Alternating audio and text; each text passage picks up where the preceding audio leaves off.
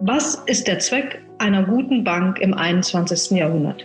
Also ich würde sagen, das ist äh, Begleiter sein der Transformation vor oder in der wir stehen zu einer ähm, CO2-neutralen Wirtschaft, zu mehr sozialer Gerechtigkeit, der Begleitung der Ziele, die wir auch auf UN-Ebene haben, ob das die Sustainable Development Goals oder ob das das Paris-Abkommen für Klimaschutz ist. Also Begleiter und Finanzierer dieser Transformation zu sein, das ist eine gute Bank des 21. Jahrhunderts. Willkommen bei Der große Neustart, einem Aufruf des World Economic Forums, die Welt smarter, grüner und fairer zu machen.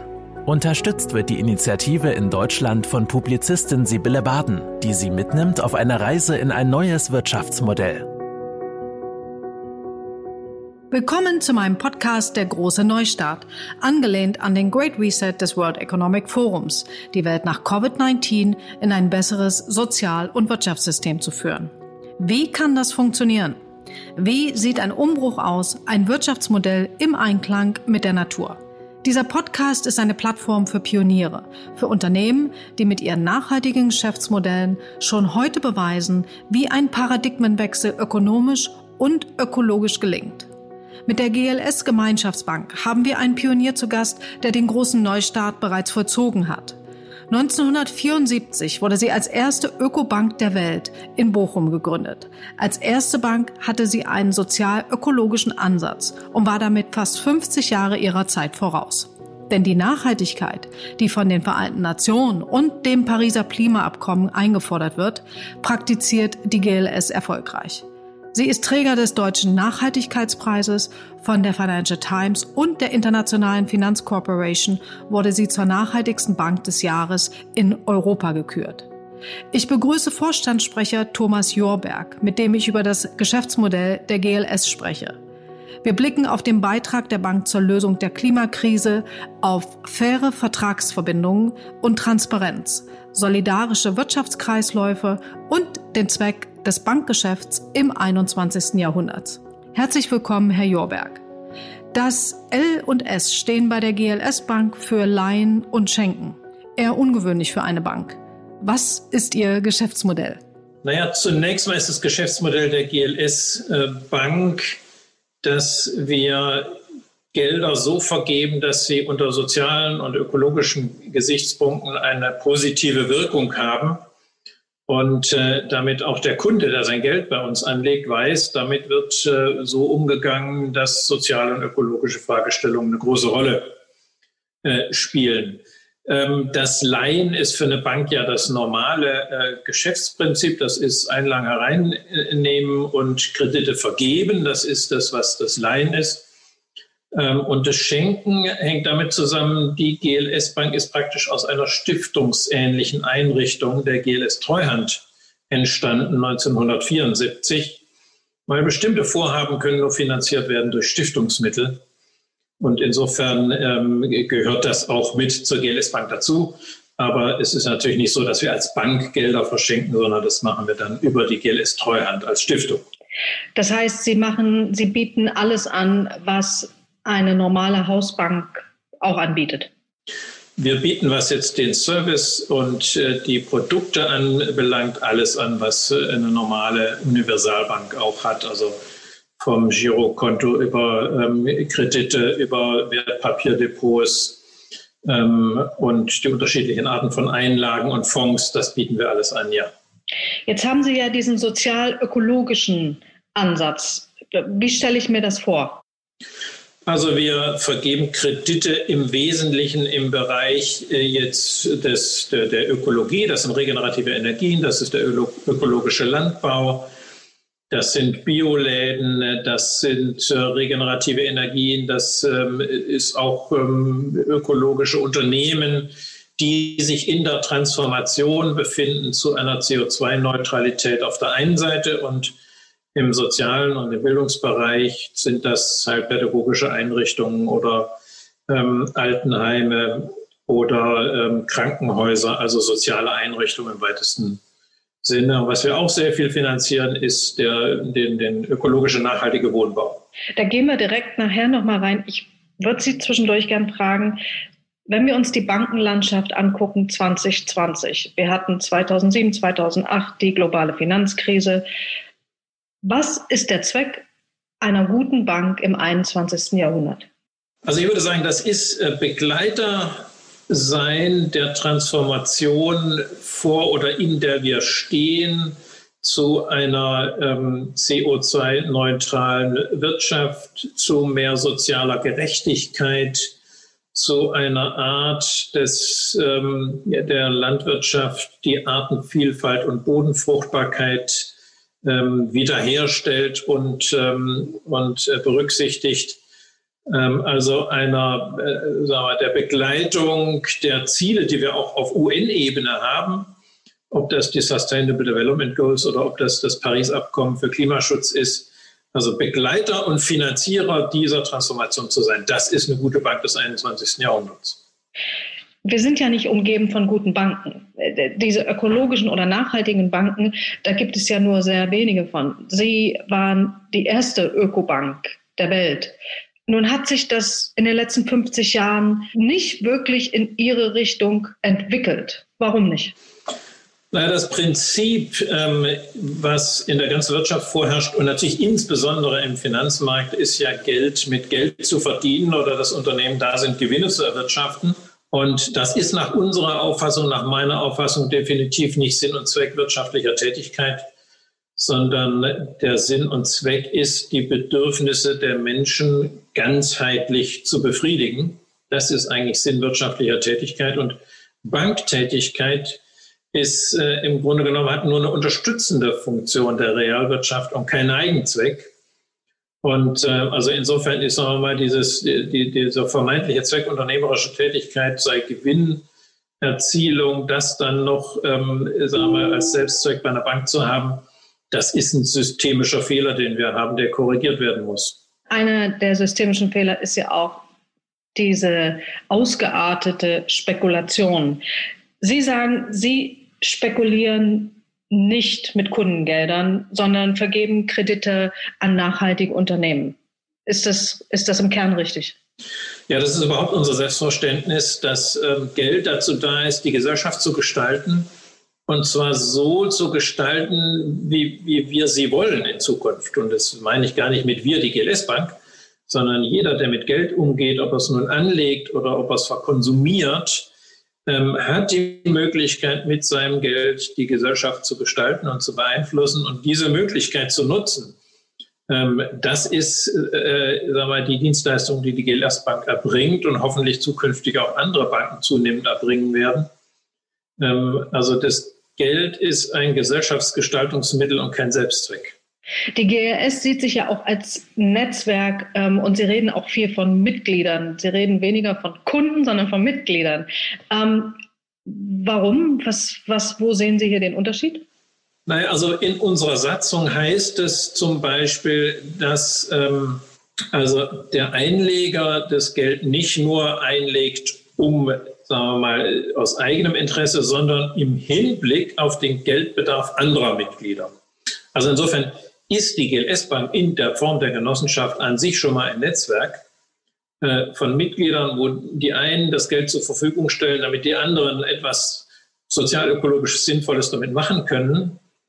Und äh, natürlich ist da auch ein Netzwerk, was jetzt auf unterschiedlichen Branchenebenen, wie zum Beispiel im Bereich regenerative Energien oder dem Bereich ökologischer Landbau oder dem Bereich neuer Wohnformen, neuer Wohnprojekte, äh, entstanden ist, in dem wir auch mit drin sind. Also das ist sowohl selbst ein Netzwerk, die GLS Bank, als auch wir haben uns eng vernetzt mit diesen Branchen und ähm, auch mit Akteuren in der Gesellschaft, äh, auch sehr stark mit, ähm, mit sagen wir mal, den, den NGOs, äh, also mit der Zivilgesellschaft. Ähm, insofern verstehen wir Wirtschaften auch als ein Wirtschaften in einem Netzwerk. Wenn Sie ökologisch orientierte Wirtschaft gestalten, können Sie, können Sie ein Beispiel geben? Also im Grunde genommen kann man ein Beispiel aus, äh, aus allen Bereichen nehmen. Nehmen wir mal den Energiebereich. Ähm, wir waren so ziemlich die Ersten, die eine Windkraftanlage finanziert hatten 1989. Wir haben dann den Bereich noch erweitert. Wir haben zum Beispiel die Elektrizitätswerke Schönau finanziert, die aus einer Bürgerengagement entstanden sind, die dann in einem Kleinstadt in, im Schwarzwald das Stromnetz übernommen haben, um das nachhaltig zu betreiben. Und daraus ist heute einer der großen grünen Stromversorger geworden. Die haben wir von Anfang an begleitet. Äh, und jetzt natürlich auch als großes Unternehmen begleiten wir die mit Zahlungsverkehr und mit Krediten. Und ähnliche Beispiele gibt es auch aus dem Bereich ökologischen Landbau, ähm, die wir finanzieren und äh, natürlich auch äh, im Bereich der, der, der Wohnprojekte. Möckern Kiez zum Beispiel in Berlin ist ein genossenschaftliches, großes genossenschaftliches Wohnprojekt, mhm. die ein ganzes Viertel neu gebaut haben unter Nachhaltigkeitsgesichtspunkten, wo Menschen ähm, nicht nur in einem Haus wohnen, sondern auch gemeinsame Wohnen, äh, Gästewohnungen haben, die einen Austausch miteinander haben also wo gemeinschaftliches Wohnen entsteht. Auch das ein, ähm, sind Projekte von uns, die wir finanzieren. Ich habe gelesen, dass Sie ähm, ungefähr 11.000 Unternehmen und Projekte pro Jahr finanzieren in den Bereichen wie freie Schulen, und das lese ich jetzt hier mal ab, Kindergärten, regenerative Energien, Behinderteneinrichtungen, Wohnen, nachhaltiges Bauen und Leben im Alter. Bevor ich Sie jetzt nach einem Beispiel frage, wie sammeln Sie denn Gelder ein? Also wenn Sie jetzt, ich, ich bin jetzt mal ein potenzielles Mitglied und Sie sagen, Sie wollen äh, Kindergärten bauen, schaffen etc. und Sie wollen mein Geld. Warum soll ich Ihnen das geben? Also zunächst mal wären Sie, wenn Sie das äh, wollen, in guter Gesellschaft, denn rund 1000 Kunden kommen zu uns jede Woche die bei uns äh, Kundin oder Kunde werden und ähm, ihr Geld hier anlegen wollen, weil sie dann sicher sind, dass es unter ökologischen und sozialen Kriterien und zwar ausschließlich angelegt wird und damit eben Kindergärten, Schulen oder ökologischen Landbau oder regenerative Energien finanziert und auch den Zahlungsverkehr mit uns abwickeln äh, möchten also ähm, das ist die Motivation, mit dem Geld etwas Sinnvolles zu tun, solange man es nicht selber äh, benutzt, sondern es bei einer Bank liegt. Und äh, seitdem es auch keine Zinsen mehr gibt äh, ähm, im, im gesamten Bankenbereich, ist für viele dieser Aspekt dann wenigstens was Sinnvolles damit tun zu können, spielt eine größere Rolle. Ähm, und insofern macht es für immer mehr Menschen Sinn, ihr Geld bei der GLS Bank anzulegen. Also ich mache das und ich sage, okay, ich äh, gebe Ihnen 10.000 äh, Euro und gehe davon aus, dass Sie das gut anlegen oder habe ich da auch ein Sagen? Kann ich, kann ich da mitbestimmen? Es kommt darauf an. Also wir bieten ja auch unterschiedliche Fonds an, die dann themenspezifisch zum Beispiel in, ähm, in Projekte für regenerative Energien oder im, in Entwicklungsprojekte investiert. Da wissen Sie genau, was damit gemacht wird. Ähm, dann tragen Sie aber auch das Risiko mit dieses Fonds oder Sie machen es als ähm, Tagesgeld oder als Spareinlage bei uns. Dann wissen Sie auch die Gesamtverwendung. Sie können aber auch sagen, dass Sie möchten, dass Ihr Geld für diesen oder jenen Zweck eingesetzt wird. Und das ist für uns dann, das erfassen wir und wir berichten auch genau, wen wir finanzieren, sodass sie sich dann auch wiederfinden können. Und das ist für uns natürlich auch eine, eine, eine, sagen wir, eine Leitschnur, in die Bereiche dann entsprechend zu investieren. Und das machen wir ihnen dann auch transparent, wohin wir das Geld investiert haben. Also insofern können Sie schon auf, damit mitbestimmen, in welche Richtung das Geld ähm, letztendlich finanziert wird, äh, investiert wird. Und dann komme ich direkt zum Return on Investment, was ja natürlich immer eine Frage ist. Wie, womit kann ich da rechnen? Also mein Geld ist sicher, das ist ja schon mal, das ist ja schon mal sehr viel wert. Und ich tue was Gutes. Das ist ja schon, das sind im Grunde genommen schon 80, 90 Prozent. Die Frage ist, bekomme ich keine Zinsen, wenig Zinsen, manchmal Zinsen?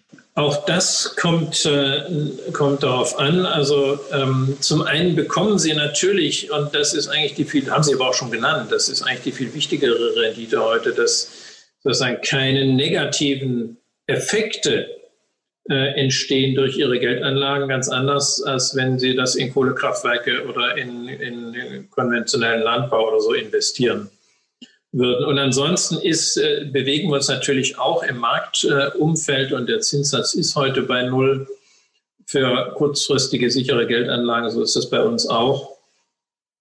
Und äh, wenn Sie einen Genossenschaftsanteil zeichnen, also Mitglied werden, ähm, dann partizipieren Sie schon auch am Gewinn. Wir haben jetzt trotz äh, eigentlich, äh, sagen wir mal, einem Jahr, wo die Aufsicht das auch nicht so gern sieht, noch eine Rendite von 1% gehabt. Sonst liegt die so zwischen 1 und 3%. Ähm, und bei den Fonds, die wir aufgelegt haben, haben sie dann auch ganz unterschiedliche ähm, äh, Renditen. Aber im Bankbereich, wo sie kurzfristig sicher Geld anlegen können, dort ähm, gibt es im Moment keine Zinsen. Auf jeden Fall kann ich mein Geld bei Ihnen sicher anlegen und ich weiß, Sie tun Gutes damit. Ich habe gelesen, Sie haben momentan ungefähr 80.000 Mitglieder. Es ist die Anzahl gewachsen in den letzten Jahren. Wie ist der Trend? Der Trend, ich hatte es vorhin schon erwähnt, sind 1000 äh, neue Kunden in der Woche, die wir haben. Und das ist auch eher in zunehmender äh, Tendenz. Also insofern ist das im Moment nur so also mal eine Zwischenaufnahme mit den 80.000 Mitgliedern. Wir haben aber immerhin rund 280.000 Kundinnen und Kunden, auch mit stark wachsender äh, Tendenz. Und äh, im Moment, schon in den letzten Jahren, wächst die GLS Bank jedes Jahr um rund eine Milliarde, was ähm, so eine Größenordnung einer größeren Volks- oder Reifeneisenbank oder Sparkasse ist. Und Sie wachsen um eine Milliarde in den letzten zwei, drei Jahren oder? Pro Jahr. Pro Jahr. Und seit wann ist das so? Also das Wachstum ist schon eigentlich äh, seit 10, 15 Jahren. Prozentual ähm, liegt das immer so zwischen 15 und äh, 25 Prozent. Ähm, aber das nimmt natürlich absolut jedes Jahr hoch, zu, weil äh, sagen wir mal, die Ausgangsbasis immer höher ist. Also wir haben schon ein sehr dynamisches äh, Wachstum die ganzen Jahre hinweg gehabt hm. und erwarten das auch in, den, in der nächsten Zeit, in den nächsten Jahren. Sie entwickeln auch Eigenkapitallösungen für Unternehmen und Projekte. Ich habe in meinem nächsten Gespräch Demeter zu Gast, mit denen Sie auch zusammenarbeiten und die auch hocherfreut sind über die Zusammenarbeit. Ähm, Eigenkapitallösungen für Unternehmen. Können Sie da ein bisschen näher drauf eingehen? Ja, das ist zum einen äh, auch in ganz klassischen Formen wie in dem äh, GLS Aktienfonds der durch die, durch die Investition in, äh, in nachhaltige Aktiengesellschaften auch Eigenkapital bereitstellt.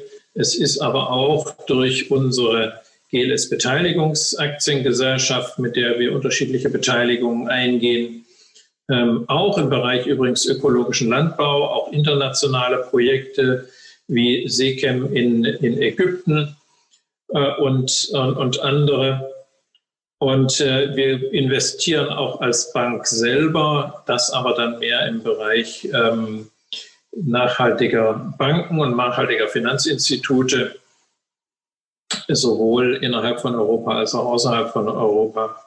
Also das ist je nach Branche ganz unterschiedliche Formen. Im Bereich regenerative Energien haben wir sehr, sehr viele Fonds aufgelegt, in die dann Kundinnen und Kunden investieren können, um dann regenerative Energien, also Windkraft oder Sonnenenergie zu finanzieren. Also wir haben ganz unterschiedliche Formen auch der Eigenkapitalfinanzierung für Unternehmen und entsprechende Investments für Anleger.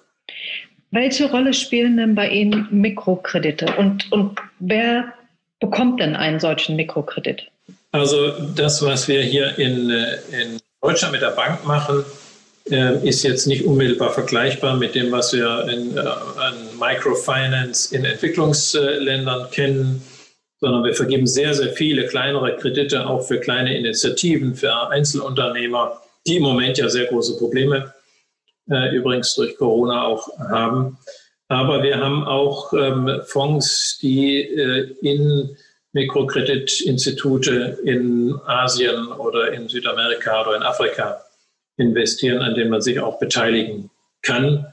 Ähm, also insofern spielt es schon eine Rolle. Jetzt im Bankgeschäft hier in Deutschland äh, nicht die vorrangige.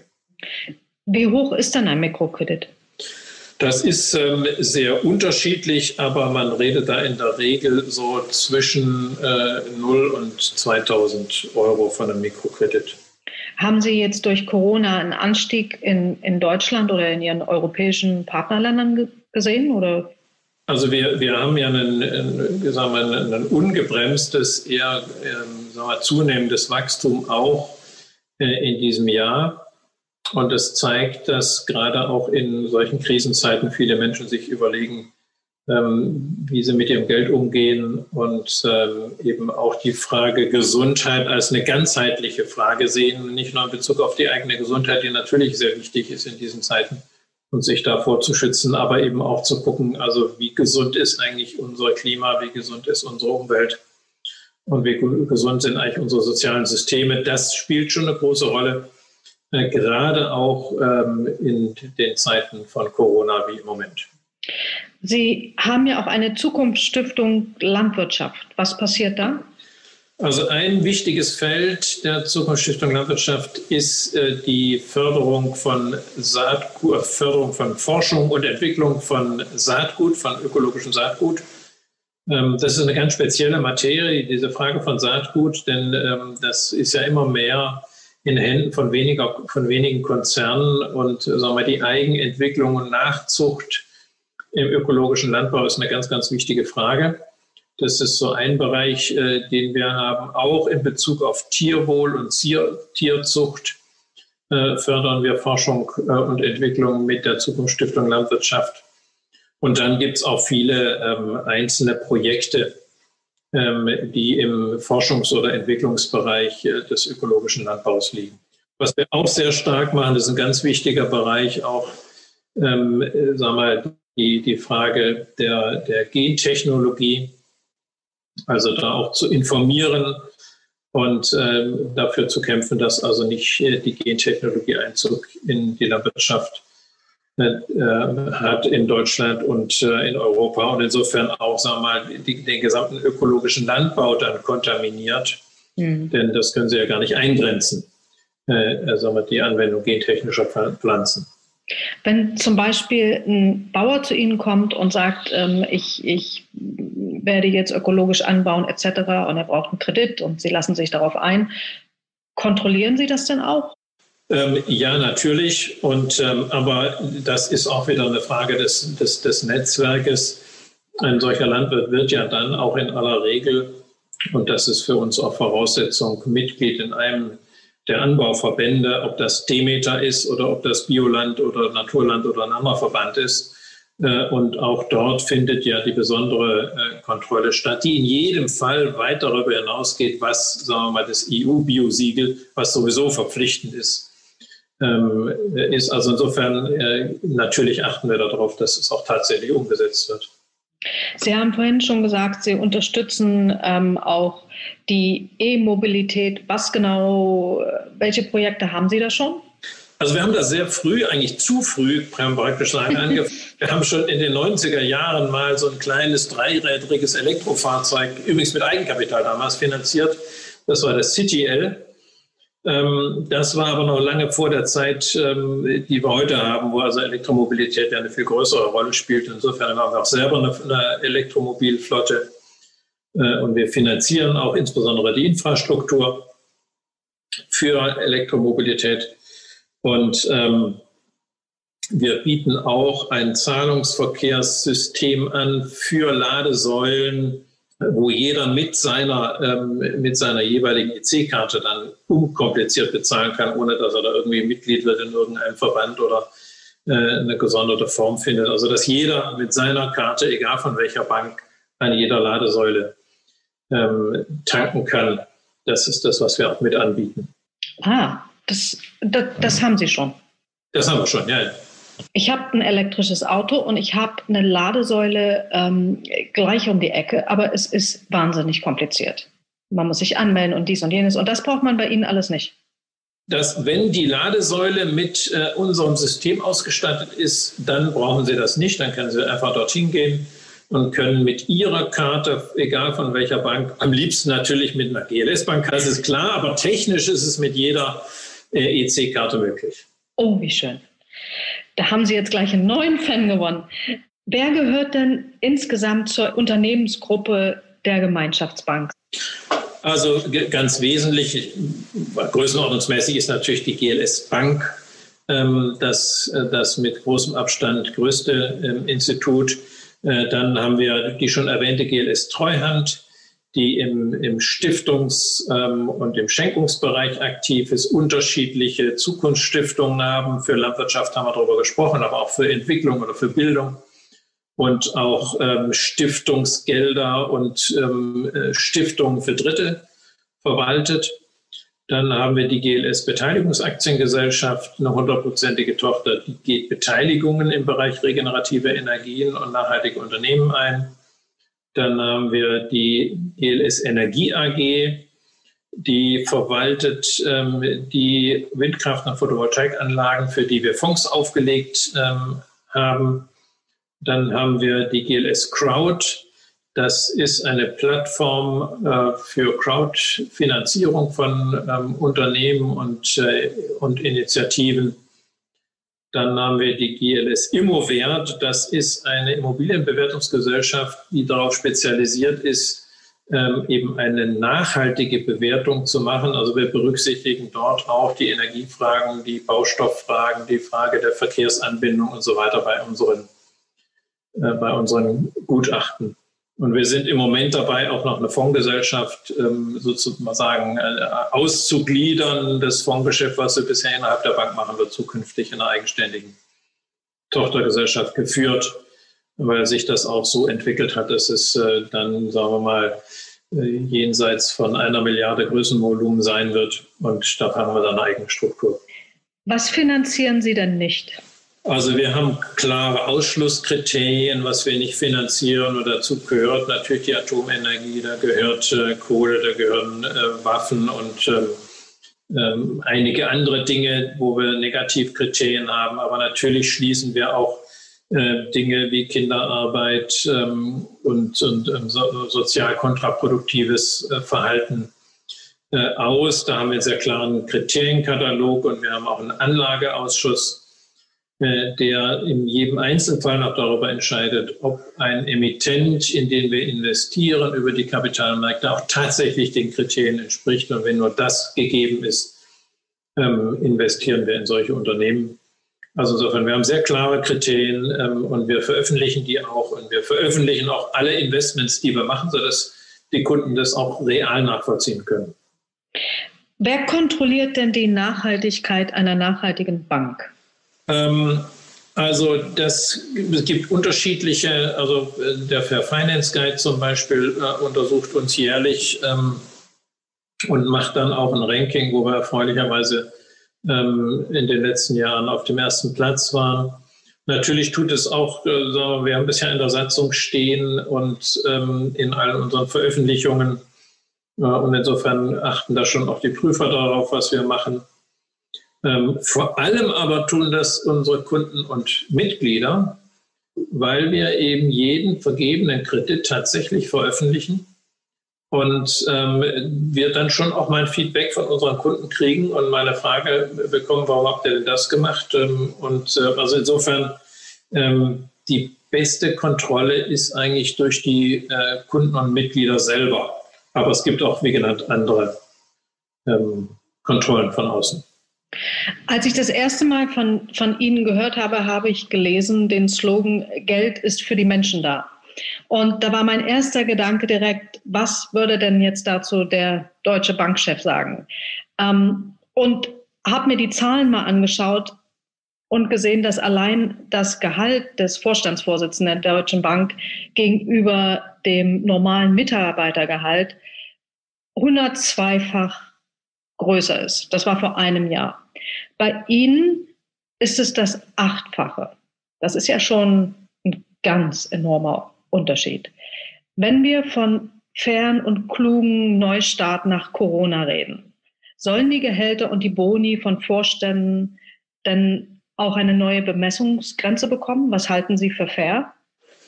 Also ähm, ich glaube, es ist, das zeigen schon Ihre, Ihre ähm, Vergleiche dass das, sagen wir mal, für, für den gesunden Menschenverstand keine sinnvolle Relation mehr ist. Ähm, und ähm, ich glaube, das ist im Selbstverständnis, aber auch im gesellschaftlichen Verständnis so, dass es dort schon auch Obergrenzen geben sollte. Aber das sollte jedes Unternehmen für sich äh, entscheiden. Viel entscheidender ist, glaube ich, die Kultur äh, und sind die Rahmenbedingungen äh, die für Banken gelten. Und ich bin sicher, weil Sie den Chef der Deutschen Bank angesprochen haben, dass Herr Sewing mir in diesem allgemeinen ähm, Aussage, dass Geld für den Menschen da ist, ähm, vollkommen äh, zustimmen wird. Ähm, die Frage ist nur, sagen wir mal, sind die Rahmenbedingungen und ähm, ist die geschäftspolitische Ausrichtung durchgehend darauf ausgerichtet? Und ich glaube, das ist die viel wichtigere Frage die es gibt. Und da sind wir aber schon nach meiner Wahrnehmung in einem Transformationsprozess, der, ähm, den ich für sehr vielversprechend halte, auch wenn er jetzt erst am Anfang ist. Ist es nicht illusorisch zu denken, dass jedes Unternehmen das für sich machen wird? Brauchen wir nicht einen großen politischen, europäischen und auch globalen Rahmen, um das ein Stück weit nach vorne zu bringen? Äh, ganz ohne Frage, da stimme ich Ihnen vollkommen zu. Das, was wir machen äh, und jetzt immerhin schon als eine der, der sagen wir, zehn größten Genossenschaftsbanken äh, und alle unsere Kunden zeigt, dass ein nachhaltiges ähm, Wirtschaften nicht nur möglich ist, sondern auch wirtschaftlich ist und wirtschaftlich auch stabiler ist ähm, und auch vor allem in Zukunft sein wird. Also sozusagen ähm, auf Unternehmensebene und ähm, sagen wir, im, im, Kleinen wissen wir, dass es anders geht. Und auf globaler Ebene ähm, haben wir eigentlich die Entscheidung längst äh, getroffen. Mhm. Also das Pariser Klimaschutzabkommen sagt, schreibt eine CO2-Neutralität in 2050 vor und das 1,5 Grad Ziel. Wir haben auf äh, UN-Ebene die Sustainable Development Goals. Und ähm, was es jetzt braucht, sind natürlich neben dem Handeln in Unternehmen auch veränderte politische Rahmenbedingungen. Das ist ganz klar. Ähm, und das bedeutet, wenn man mal das Pariser Abkommen äh, für den Klimaschutz nimmt, wir brauchen, um wirklich dem, was möglich ist, Durchbruch zu verhelfen, brauchen wir eine ganz andere CO2-Bepreisung, äh, als wir sie heute haben, und zwar durchgängig äh, über alle Sektoren hinweg. Und das brauchen wir auch für die Artenvielfalt, das brauchen wir für die Bodenfruchtbarkeit. Und das brauchen wir natürlich auch für die Verteilungsfrage äh, und für die sagen wir, soziale Gerechtigkeit, da brauchen wir veränderte Rahmenbedingungen. Also es kann nicht nur bei den Unternehmen alleine liegen, ähm, aber es haben immerhin Millionen von Unternehmen gezeigt, ähm, also nicht nur die GLS Bank und ihre Kundinnen und Kunden, sondern weltweit Millionen von Unternehmen, dass wir nachhaltig wirtschaften können, dass man CO2-freie Energieversorgung machen kann, dass man mit ähm, ökologischen Landbau die Weltbevölkerung ernähren kann und so weiter. Also, dass es geht, wissen wir, ist auch wissenschaftlich unterlegt. Und jetzt braucht es andere Rahmenbedingungen, da haben Sie völlig recht. Sie haben das alles richtig erwähnt, die Vereinten Nationen, Paris, die Wissenschaftler, Sie als Bank, Bosch zum Beispiel als Unternehmen, das habe ich gerade gestern gehört, ist das erste klimaneutrale Unternehmen der Welt ähm, seit Dezember, also ab Dezember. Und ähm, alles geht in die richtige Richtung. Wir haben das World Economic Forum, das versucht, alle zu bündeln, um auch die Projekte auf den Weg zu bringen. Woran scheitert das denn jetzt? Also zum einen, so sehr ich Bosch und auch die Unternehmensverfassung und die Stiftung von Bosch schätze, muss man sagen, die CO2-Neutralität, die jetzt erklärte CO2-Neutralität von Bosch basiert noch sehr stark auf Kompensationslösungen. Ähm, das heißt, es wird eben nicht ähm, durchgängig dafür gesorgt, dass die CO2-Emission im eigenen Unternehmen nicht stattfindet, sondern dass man die das CO2, was eben stattfindet, kompensiert, indem man sich beteiligt an Aufforstungsprojekten oder an anderen entsprechenden Kompensationsprojekten. Ich weiß nicht, wo Bosch das genau macht. Das ist ein Punkt, das funktioniert, ähm, äh, sagen wir mal, punktuell, aber das ist keine durchgängige Lösung. Letztendlich brauchen wir Technologien, ähm, die CO2-neutral funktionieren, ohne dass sie eine Kompensation durch Dritte äh, brauchen. Das ist auf der, auf der Unternehmensebene. Und ähm, aber auf der politischen Ebene brauchen wir eine andere CO2-Abgabe, ähm, äh, die zwischen 50 und 60 äh, Euro pro Tonne für alle Emissionen heute liegen muss und unwiderruflich in den nächsten Jahren ansteigt. Nur dann können sich die Unternehmen sicher darauf einrichten, können investieren und können die Transformation vorantreiben. Da sind meines Erachtens auch die Unternehmen längst äh, in ihren Entwicklungsabteilungen ähm, in den Startlöchern, aber sie brauchen andere Rahmenbedingungen, auch wenn sie sich für ihre alte Produktion noch dagegen wehren. Aber sie wissen ganz genau, sie werden ihre neuen ähm, Verfahren und, äh, und Produkte nur umsetzen können, wenn es eine andere CO2-Bepreisung gibt. Und Ähnliches brauchen wir im Bereich des, des, des der Artenvielfalt ähm, und der, der Boden- und Gewässerverschmutzung. Wir brauchen eine Abgabe auf Spritz- und Düngemittel. Und äh, ich glaube, wir brauchen auch, da bin ich ganz sicher, äh, eine stärkere Besteuerung äh, von Vermögen und äh, von Finanztransaktionen und letztendlich auch ein, auch ein, ein Grundeinkommen. Ich glaube, das sind, sind auch unsere vier politischen Forderungen, die wir haben. Das muss sich ändern, damit wir tatsächlich eine nachhaltige, eine langfristige Transformation zu mehr ähm, äh, Gesundheit in der Natur und in unseren sozialen Systemen ähm, zu, zu haben, um es mal so zu formulieren. Wie weit geht Ihnen denn da der Green Deal der EU? Ja, der Green Deal geht absolut in die richtige Richtung und er hat, glaube ich, eine Signalwirkung. Ähm, äh, und äh, er beschreibt das jetzt auf der investiven Seite. Ähm, jetzt müssen in aller Konsequenz aber auch dann die Rahmenbedingungen geändert werden. Und sie sollten nach meiner Meinung nach ähm, technologieoffen sein.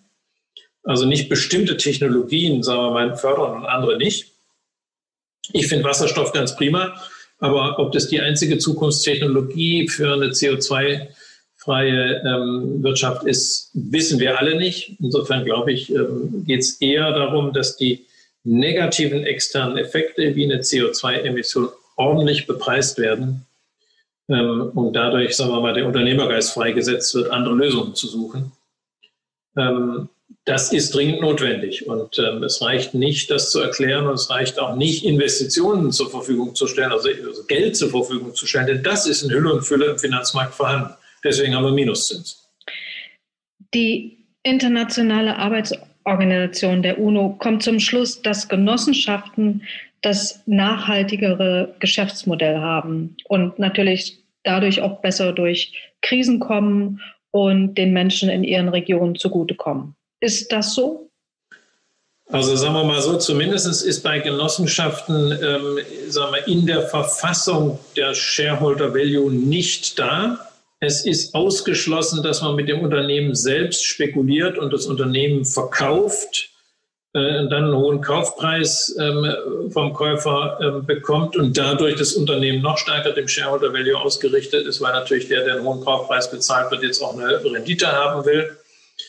Ähm, und es ist sagen wir mal, in der Verfassung einer Genossenschaft, ähm, also die, die Hilfe zur Selbsthilfe veranlagt. Ähm, also, dass man den Einzelnen auch fördert und unterstützt und nicht das Unternehmen einen Selbstzweck hat. Also, diese Elemente führen schon zu einer ganz anderen Stabilität, als wir sie heute zum Beispiel bei einer Aktiengesellschaft haben. Aber damit will ich nicht sagen, dass man das nicht bei einer Aktiengesellschaft auch herstellen kann. Aber es ist nicht in der Verfassung und schon gar nicht in der gewohnten Handhabung einer Aktiengesellschaft. Wenn Mitarbeiter und Konsumenten mehr direkten Einfluss in Unternehmen, in Unternehmen haben, kann sich auch unsere Wirtschaft insgesamt wandeln. Ist das eine Aussage, die Sie befürworten? Ähm, ja, das ist eine wichtige, wichtige Bedingung. Ich glaube aber, wir müssen heute gucken, dass man tatsächlich einen ganzheitlichen Ansatz fährt. Weil, ähm, also es ist immer die Frage, wie man die einzelnen, nicht, also wenn man mich als Verbraucher anspricht, äh, dem Verbraucher in mir würde ich jetzt nicht unbedingt immer trauen. Also dem Bürger in mir, dem traue ich schon viel mehr zu. Hm. Und ähm, also insofern, dass, äh, wir, wir müssen gucken, dass man nicht Einzelinteressen äh, bedient, auch nicht Einzelinteressen in uns selber ähm, bedient, also diese Einseitigkeiten überwinden, sondern ganzheitlich darauf schauen. Ich glaube, das ist entscheidend und das hängt davon ab, dass sich Menschen auch so verhalten. Klar. Ich habe in meinem Eröffnungsgespräch ähm, mit Klaus Schwab vom World Economic Forum gesprochen, der mich daran erinnert hat, dass Milton Friedman, der Nobelpreisträger, 1970 gesagt hat, The business of business is business. Sprich, ein Unternehmen ist nur noch dazu da, um Geld zu verdienen. 2020, was sagen Sie? Ähm, also, das, das, also in dieser Begrifflichkeit liegt ja schon die Sinnlosigkeit. Denn das ist ja sozusagen ein, ein, ein Selbstzweck, ähm, der alles andere ausblendet. Ähm, und insofern, ähm, das ist zwar die, das beschreibt zwar die Realität äh, ähm, leider ein bisschen, aber es ist ein, ein grober Unfug, finde ich. Nein, ich würde sagen, ein modernes Unternehmen, was sagen wir, auch die zukünftigen Entwicklungen antizipiert, und dann ist es ja ein vernünftiges Unternehmertum, äh, das geht immer von einem integrativen Ansatz aus. Will heißen, also auch nicht, nicht nur sagen wir, die, die Addition der Stakeholder-Interessen, sondern tatsächlich ein integrierter Ansatz, der ähm, sagen wir, die Interessen der, der Mitarbeiter und vor allem der Kunden im Auge hat, aber genauso eben in den Produktionsverfahren und in den Produkten und in den Verhaltensweisen die SDGs und das Klima Abkommen von Paris mit integriert. Also wir brauchen einen integrierten Ansatz, einen holistischen Ansatz und nicht eine, eine, eine Kopplung von Einzelinteressen und schon gar nicht das sozusagen in sich Einzelinteresse eines, äh, eines Selbstzwecks, wie wir das ähm, heute im Shareholder Value haben.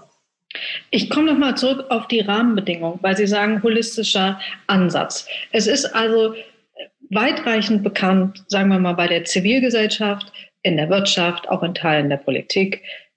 Nichtsdestotrotz, wir sind jetzt in der Pandemie. Wenn wir jetzt rauskommen aus der Pandemie, wie können wir das in die Realität gemeinsam umsetzen? Wo hakt es am meisten? Wo müssen wir am meisten tun? Also ich glaube, wenn man ähm, jetzt schon mal ein Zwischenfazit äh, ziehen will, daraus aus den Erfahrungen, Erlebnissen der Pandemie, dann ist das eine, Gesundheit ist eigentlich das wichtigste Gut, was wir haben. Und ähm, diese Frage der Gesundheit müssen wir aber ganzheitlich und integrativ sehen.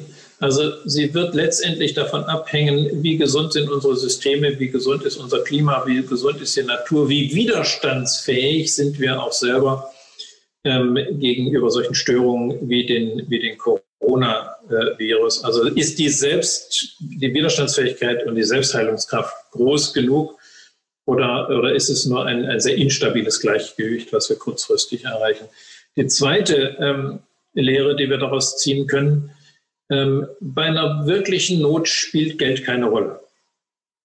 Also im Februar dieses Jahres waren die Summen, die dann im März ausgegeben wurden, Mhm. Völlig undenkbar. Wenn das einer im Februar gesagt hätte, wir werden in einem oder zwei Monaten solche Summen auch noch staatlich finanziert ausgeben, der wäre im besten Fall nicht ernst genommen worden. Ähm, also auch das haben wir gelernt. Das Geld spielt nicht die Rolle, überhaupt nicht. Das ist in Hülle und Fülle vorhanden. Das geht nur um eine intelligente äh, Verteilung, aber nicht mehr, dass das Geld eine Rolle spielt. Äh, und die dritte Lehre ist, die wir ziehen können, wie schnell auch eine Veränderung möglich ist.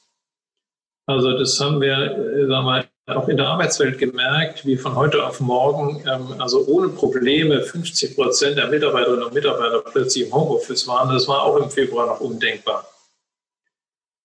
Also wie schnell dann auch Veränderungen möglich sind, das alles, wenn wir das mitnehmen und äh, sagen wir mal äh, so auch auf die sich entwickelnde Klimanotstand schauen, äh, dann, dann wissen wir, dass sofortiges Handeln notwendig ist und dass es auch möglich ist. Und sozusagen noch eine vierte Lehre vielleicht aus, wenn uns das nicht gelingt, die Transformation zu einer CO2-Neutralität, und zwar sofort, also sofort wir es nicht erreichen, aber so schnell wie möglich, dann wird es ein Shutdown spätestens in zehn Jahren für CO2-emittierende Technologien geben. Also das, was wir heute wegen Corona machen, weil die Schäden, die durch und die Toten, die durch die Klimakatastrophe heute schon sind, sind höher als die durch Corona.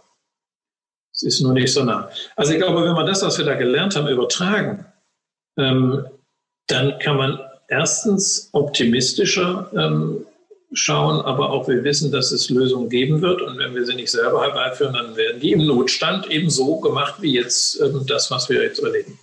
Diese vier Punkte, die Sie angesprochen haben, wir haben die globale Ebene schon beleuchtet. Kommen wir zurück auf Deutschland. Wo steht denn Deutschland jetzt in der Welt? Meinen Sie jetzt in Bezug auf äh, Klimaschutz oder? Äh? Ja, in Bezug auf ähm, die Development Goals von den Vereinten Nationen und überhaupt ähm, in diesem Circular Denken, in dieser Circular Economy und diesem Vorantreiben von nachhaltigem Wirtschaften. Also ich glaube, wir haben mit unserer, ähm, mit unserer Industrie, auch mit, ähm, mit sehr viel Dienstleistung ähm, und mit der wirtschaftlichen Situation eigentlich mit die beste Aussetzung, äh, Voraussetzung, um diese Transformation voranzutreiben. Wenn wir uns anschauen, wie sind wir im Vergleich mit anderen Ländern, sind wir nicht entsprechend weit vorne, sondern sind andere Länder ähm, deutlich weiter, zumindest in, in unterschiedlichen Disziplinen. Also gerade im Finanzmarkt äh, ist die Nachhaltigkeit ähm, im, äh, in anderen Ländern schon viel stärker angekommen. Ähm, ob wir da nach Holland schauen oder nach, äh, oder nach, nach England schauen, um in Europa zu, äh, zu bleiben. Ähm, und das ist auch in Bezug auf CO2-Abgabe. Also wir sind da noch sehr bremsend unterwegs, obwohl wir die besten Voraussetzungen haben. Ähm, so würde ich das einschätzen. Und ähm, äh, auf der anderen Seite ist meine Wahrnehmung, äh, wir, die, die, die Unternehmen wissen, dass diese Transformation notwendig ist und dass sie kommen wird ähm, und sind darauf vorbereitet. Sie brauchen jetzt klare und mutige Rahmenbedingungen ähm, durch, durch die Politik. Und da liegt meine größte Sorge, dass ähm, die Politik eigentlich noch zu zögerlich ist, noch zu rückwärtsgewandt ist und noch zu strukturerhalten unterwegs ist, ähm, weil das auch ein Teil natürlich der Wirtschaft fördert. Die wollen äh, sozusagen mit ihren alten Strukturen und Technologien halt so noch möglichst viel Geld verdienen und kämpfen insofern auch für eine Struktur. Also es ist irgendwie eine sehr, sehr widersprüchliche Situation, äh, in der wir sind. Wir haben die besten Voraussetzungen, wir wissen alle, was notwendig ist, wir könnten es auch, aber wir tun es im Moment noch nicht. Und ähm, wenn wir das nicht durchbrechen, tun wir zuletzt auch die Wettbewerbsfähigkeit der deutschen Wirtschaft aufs Spiel setzen. Es ergeben sich ja auch so, Sie reden immer von wir, aber das war jetzt eigentlich die klare Richtung, ging ja Richtung Politik, weil Sie setzen das ja um mit Ihrer Bank. Sie machen ja die Kreislaufwirtschaft möglich.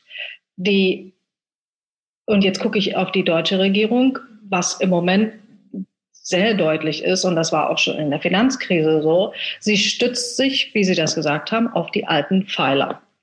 Äh, das sind ja ähm, hinderliche Schritte. Und jetzt haben wir, wenn wir uns in der Welt umgucken, völlig neue Allianzen, die sich zusammentun. Da tun sich Milliardäre, Multibillionenunternehmen zusammen mit den Vereinten Nationen und sagen, wir brauchen mehr Wälder und wir brauchen mehr dieses und mehr jenes. Die deutsche Regierung sagt, Autoindustrie, ach, ich habe euch seit drei Monaten nichts gegeben, hier sind nochmal drei Milliarden. Die Lufthansa ist an der Börse 4,5 Milliarden wert, ich gebe euch 9 Milliarden. Das kann, wie Sie sagen, natürlich nicht die richtige Richtung sein. Aber wir müssen was machen. So, was können wir denn? Jetzt betrachten Sie mich jetzt als Bürger. Was kann ich als Bürger denn tun? Also das, was man unmittelbar tun kann, ist das eigene Konsumverhalten zu ändern. Und ähm, das geht vom Einkauf von Lebensmitteln über, äh, über, über Bekleidung, äh, Autos, äh, Bankdienstleistungen und andere mehr. Und zum anderen ähm, kann man das äh, sagen wir, einfordern und sich auch solidarisieren mit so Bewegungen wie Fridays for Future, die ja schon viel bewegt haben. Ähm, und ähm, dann auch, ich glaube, was man, was das, die, die Unternehmer, die Wirtschaft machen muss, sie muss endlich loslassen, immer noch zu fordern, Ausnahmen zu machen, zum Beispiel bei der CO2-Abgabe für uralt Technologien, die sie noch weiterführen wollen, um noch das Geld da mitzunehmen, obwohl sie längst andere Technologien in der Tasche haben. Mhm. Ähm, also da ist auch, aber da ist eine Bewegung auch, dass die Verbände spielen eine große Rolle.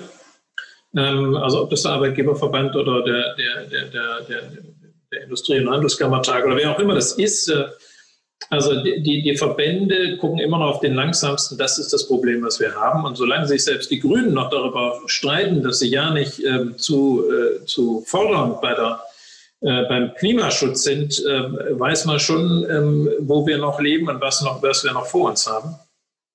Ähm, also äh, die, die Frage, an die Macht zu kommen, scheint immer noch ein bisschen größer zu sein als die Sorge ähm, für eine gute Zukunft.